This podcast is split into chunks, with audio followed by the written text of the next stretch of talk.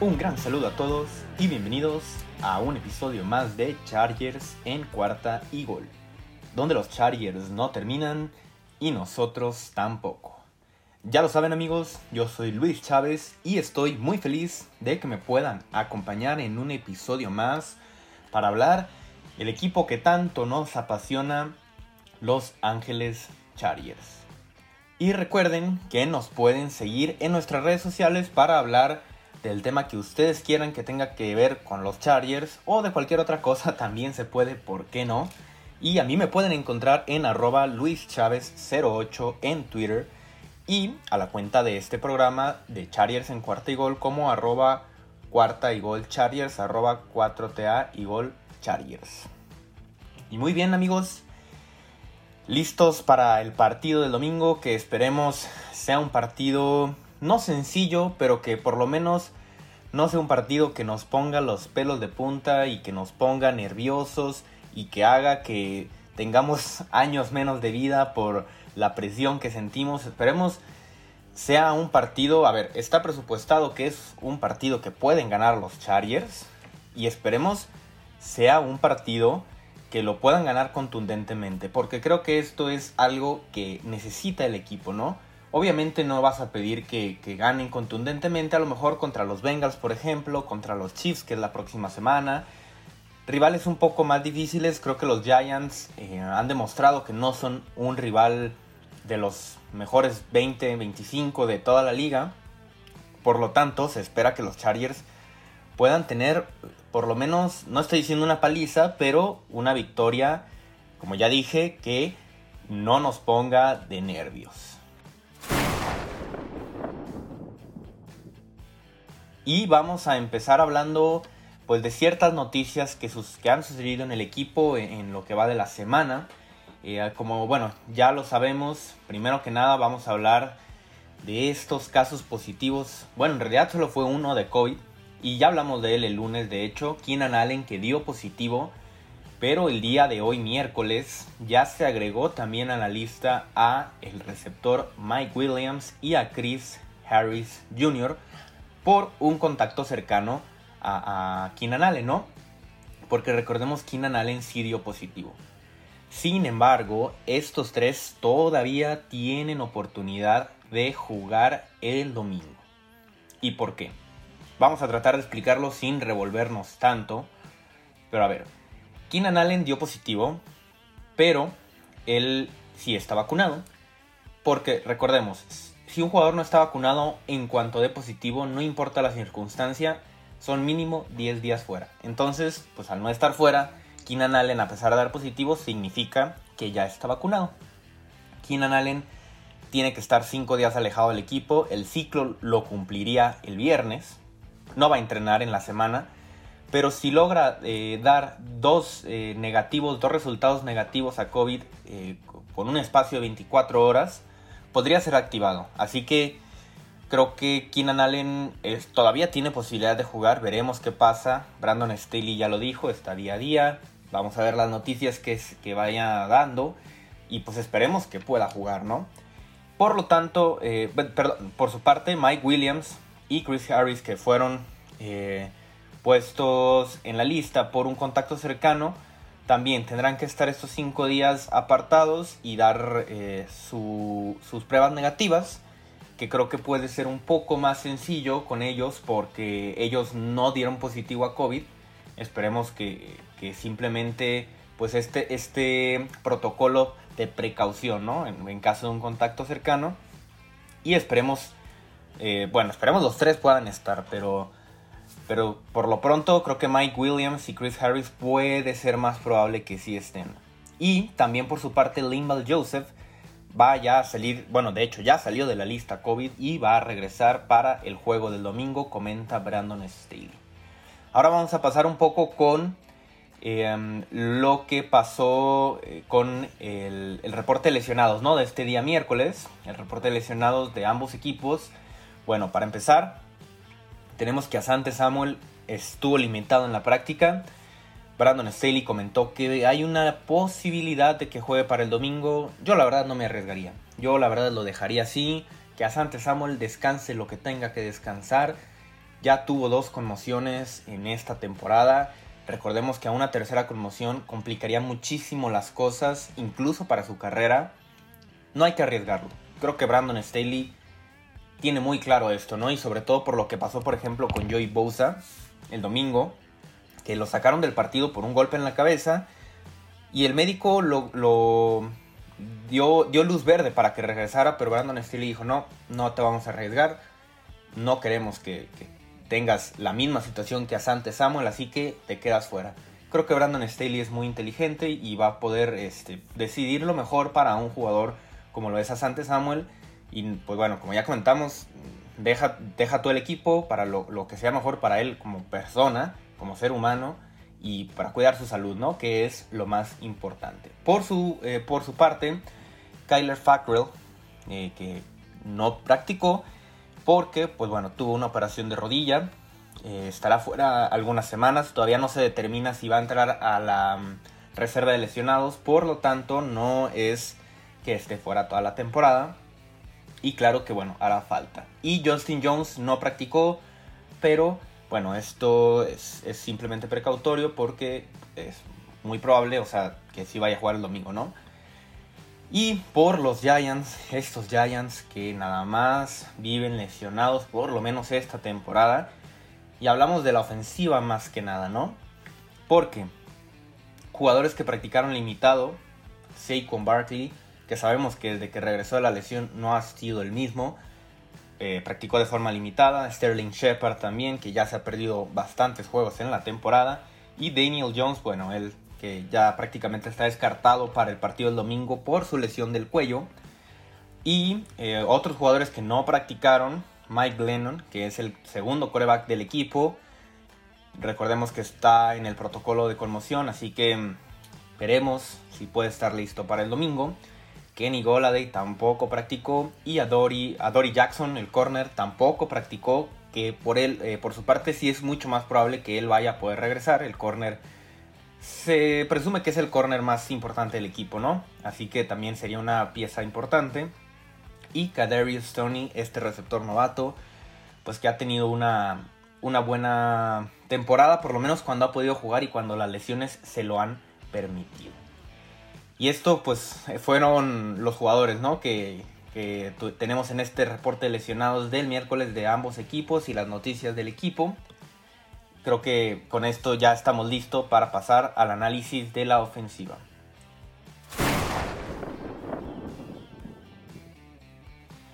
Y muy bien, vamos a comenzar entonces con la ofensiva. Vamos a, empezar hablando de, bueno, Justin Herbert, que ganó el premio al jugador ofensivo eh, de la conferencia americana en esta semana. Recordemos esta gran actuación de 317 yardas, 3 touchdowns, solo una intercepción y lideró al equipo pues a la victoria, ¿no? Contra los Bengals que pues no es cosa menor. Justin Herbert que ha demostrado, pues bueno, eh, que es un gran jugador este segundo año ha podido eh, seguir con ese nivel que mostró en el primer año. En yardas, en las yardas totales es de los mejores, también en los touchdowns, en menos intercepciones. Ahí va, ahí va Justin Herbert, va bastante bien. Y la cuestión va a ser aquí qué pasará con los receptores. Porque porque Keenan Allen y Mike Williams son las armas principales de esta ofensiva, ¿no? Bueno, Eckler podemos considerarlo ahí, pero por lo, eh, en lo que se refiere a jugadores con juego aéreo, porque Austin Eckler, a pesar de que tiene mucha participación en el juego aéreo, pues no es este receptor, de, como lo puede ser un ala cerrada tal vez, pero Keenan Allen y Mike Williams. Ahí les va la importancia que tienen estos dos jugadores. Creo que todos lo sabemos, pero para ponerlo un poco en contexto, voy a tomar de referencia los últimos seis partidos que fue después de la semana de bye en estos últimos 6 partidos, Keenan Allen tiene 10 o más targets en cada uno de ellos. Por su parte, Mike Williams tiene 5 o más targets en cada uno de ellos. Keenan Allen en estas 6 semanas ha tenido 66 targets y Mike Williams 37 targets. Esto da un total de 103 targets. Y acabamos con esto. Bueno, eh, Herbert en estas últimas seis semanas ha lanzado 227 pases en este mismo rango de semanas. Entonces, los targets de estos dos jugadores equivalen al 45% del target share del equipo. ¿A qué se traduce todo esto? Casi la mitad de los pases del equipo van dirigidos o a Keenan Allen o a Mike Williams. La importancia de estos dos jugadores, ¿no?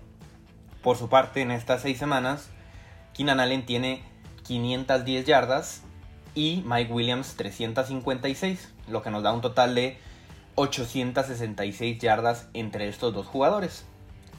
En estas últimas seis semanas, eh, Justin Herbert ha lanzado para 1776 yardas. Las yardas de Keenan Allen y Mike Williams representan el 48% de las yardas del equipo aéreas en estas últimas seis semanas. Otra vez, traducción, la mitad de las yardas aéreas son para Keenan Allen y Mike Williams.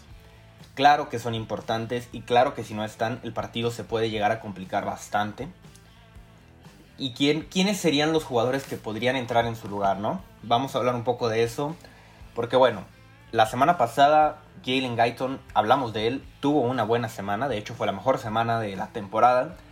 Por ahí Jalen Guyton puede ser este jugador que pueda buscar sustituir el papel de Mike Williams en pases profundos, que claro, no, hay que compararlos, pero pues buscar sustituir a este papel. Y por su parte, el novato George Palmer, pues ser este, este jugador posicional, receptor grande, que pueda eh, eh, tratar de sustituir lo que te puede dar un Keenan Allen, ¿no? Jalen Guyton en toda la temporada ha tenido tan solo 32 targets. Y em, George Palmer ha tenido menos targets que Jalen Guyton, ha tenido 21 targets.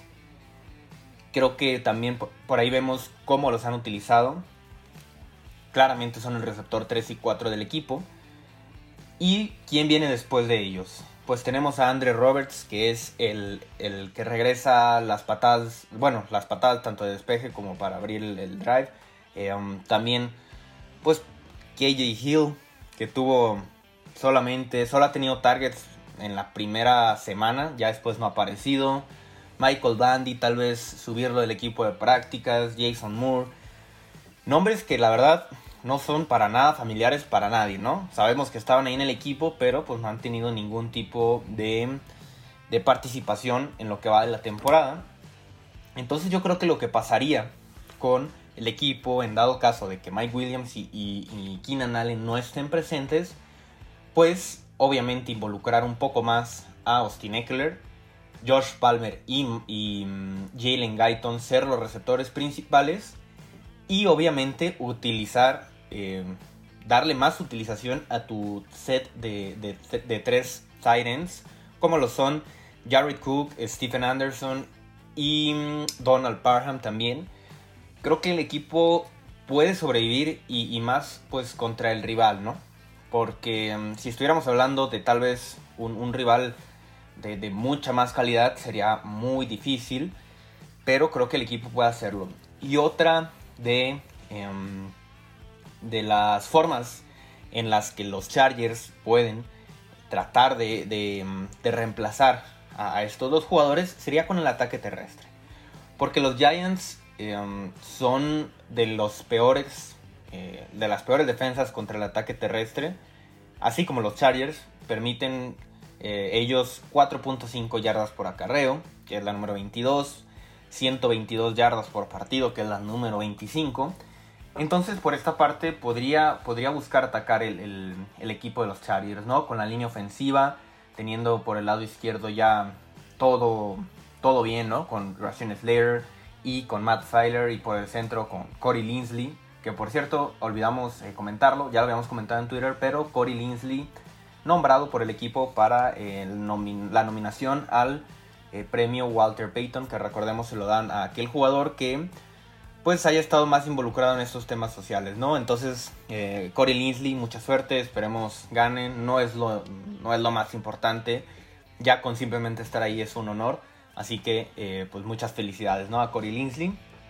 Y bueno, volvamos, nos salimos un poco del tema, porque sí, el, el juego terrestre funciona muy bien contra los Giants. Y también el, juego aéreo eh, pasa como con los Chargers. No es una debilidad el juego aéreo para los, la defensa de los Giants. Eh, permiten solamente 6.5 yardas por intento y 10, 10, eh, yardas por pase completado. En ambas métricas es la quinta mejor defensa. Estamos hablando de una buena defensa contra el ataque aéreo. Muchas veces estas eh, métricas, estas estadísticas están pues un poco desequilibradas porque si a un equipo tú le puedes correr tanto, no vas a lanzar, por lo tanto va a tener mejores números contra el pase, eh, bueno, sí, contra los pases, contra el ataque aéreo, pero en fin, creo que el equipo sí deberá de, ser un poco más enfático en el ataque terrestre, incluso utilizando a Justin Herbert, porque si regresa, por ejemplo, un jugador como Dory Jackson, este corner que tiene un buen nivel, pues sí tendrá él cubierto a, la mayor arma, ¿no? Podrá ser Jalen Guyton y, o, o George Palmer. Pero bueno, esto es lo que podría suceder en la ofensiva.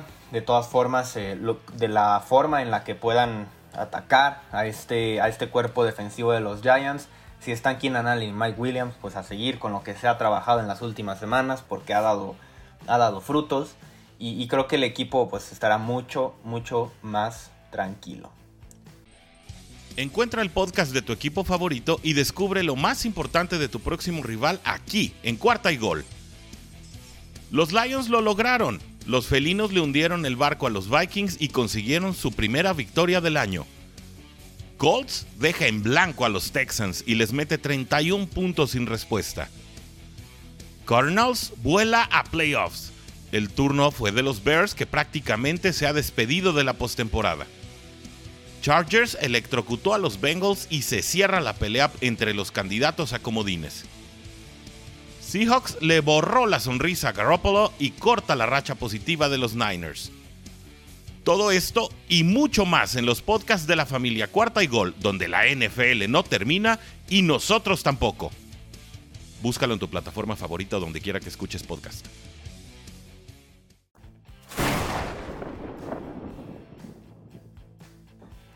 Vamos ahora a pasar al análisis de la defensiva. ¿Cómo vemos a esta defensiva de los Chargers contra el equipo de los Giants? Esta ofensiva tan lastimada de los Giants que no tienen a un coreback eh, seguro.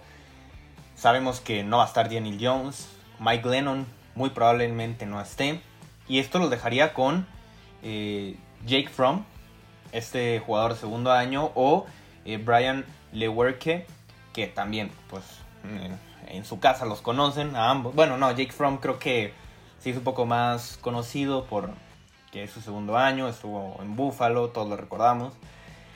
Pero ninguno de estos jugadores ha tenido un solo snap como titular en temporada regular, ¿no? Y esto, mm, pues claro que afectaría.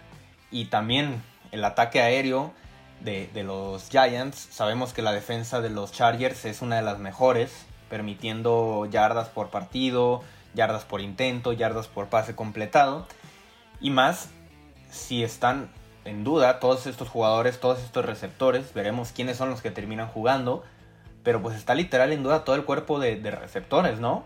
Que Darius Stoney, eh, Kenny Goladay, Sterling Shepard.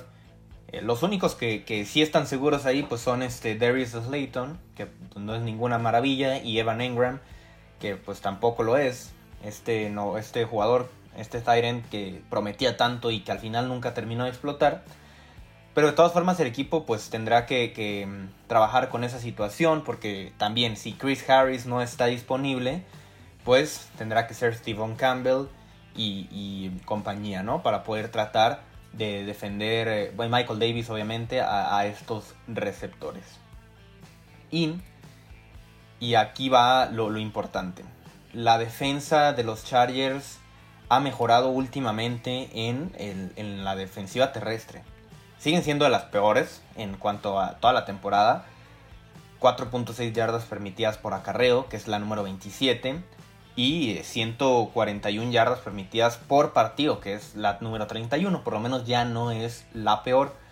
Pero desde la semana de, de, bye, el regreso contra Filadelfia, pues no han tenido si ustedes lo piensan, tan mala actuación.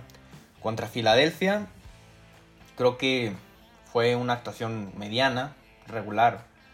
Eh, contra, después contra Minnesota, pues no le permitieron mucho a Dalvin Cook. Recordemos que ese partido lo ganaron con Justin Jefferson. Después contra los Steelers lograron detener a, a, Najee Harris a lo que quisieron. Eso fue un buen partido. Después sí, contra Denver fue un muy mal partido contra, contra el ataque terrestre. Eso sí hay que admitirlo. Pero la semana pasada contra Joe Mixon, pues se vieron bien. Y Joe Mixon, que venía jugando muy bien, solamente le permitieron 2.8 yardas por acarreo. Esto nos quiere decir pues que, que se logró, ¿no? Entonces, mm, creo que la defensiva va mejorando. A ver, estamos diciendo que tal vez ya no es la 32, tal vez es, no sé, la 27, la 28. Pero bueno, algo es algo y con esto hay que trabajarlo. Y ya hablamos un poco de lo que puede ser la defensiva contra el juego aéreo. Y por último vamos a tocar lo que yo creo que es lo más importante. Presionar al coreback. Y aquí hay muchos factores, ¿no? Obviamente si llega a ser Jake Fromm o, este Brian Lewerke, creo que si el equipo logra presionarlo como lo hicieron con, con los Bengals, con Joe Burrow, 27 presiones en el partido, la mayor cantidad en toda la temporada, creo que el partido se tendría que tener prácticamente ganado. Porque además la línea ofensiva de los Giants es bastante mala.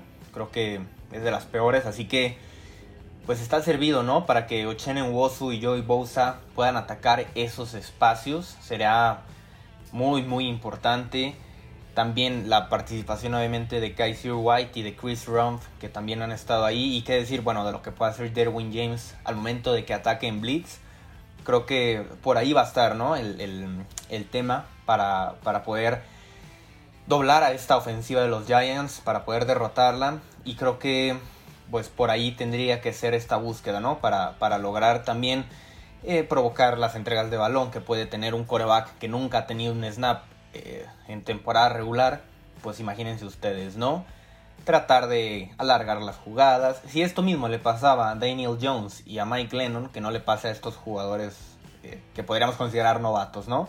Alargar las jugadas, tratar de resolverlas con un pase imposible y termine intercepción eh, los balones sueltos que pueden provocar por retener tanto tiempo el balón, etcétera, etcétera, etcétera. Así que aquí lo tienen amigos, lo que podemos esperar para el día domingo, este partido que será a las 3 de la tarde en hora del centro de México, será en SoFi Stadium, esperemos que los Chargers puedan ganar como locales, porque recordemos no tienen un gran, em, un gran récord como, como locales, les ha ido mejor como visitantes a los Chargers. Así que esperemos que se pueda levantar el, vuelo aquí, ¿no? En, en SoFi.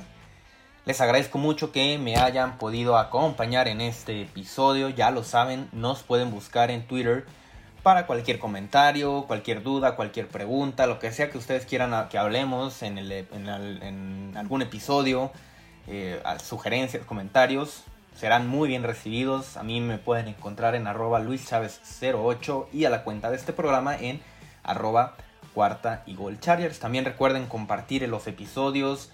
Si conocen ustedes a alguien más que le gusten los Chargers, obviamente compártanle este, este podcast. Y si le van a otro equipo, pues también tenemos, recuerden, eh, un podcast casi por equipo. Así que será, ahí tienen lo que, lo que ustedes necesiten, ¿no? Y no olviden seguir también al canal de YouTube principal para estar al pendiente de todos los equipos de la NFL, de todo lo que pasa en la liga, porque también eso es importante. Como ya dije, les agradezco mucho. Esperemos escucharnos el domingo con buenas noticias acerca del partido. Una victoria más que nos pueda acercar a disfrutar una postemporada de los Chargers al mando de Justin Herbert. Y recuerden, los Chargers no terminan y nosotros tampoco. Cuarta y gol.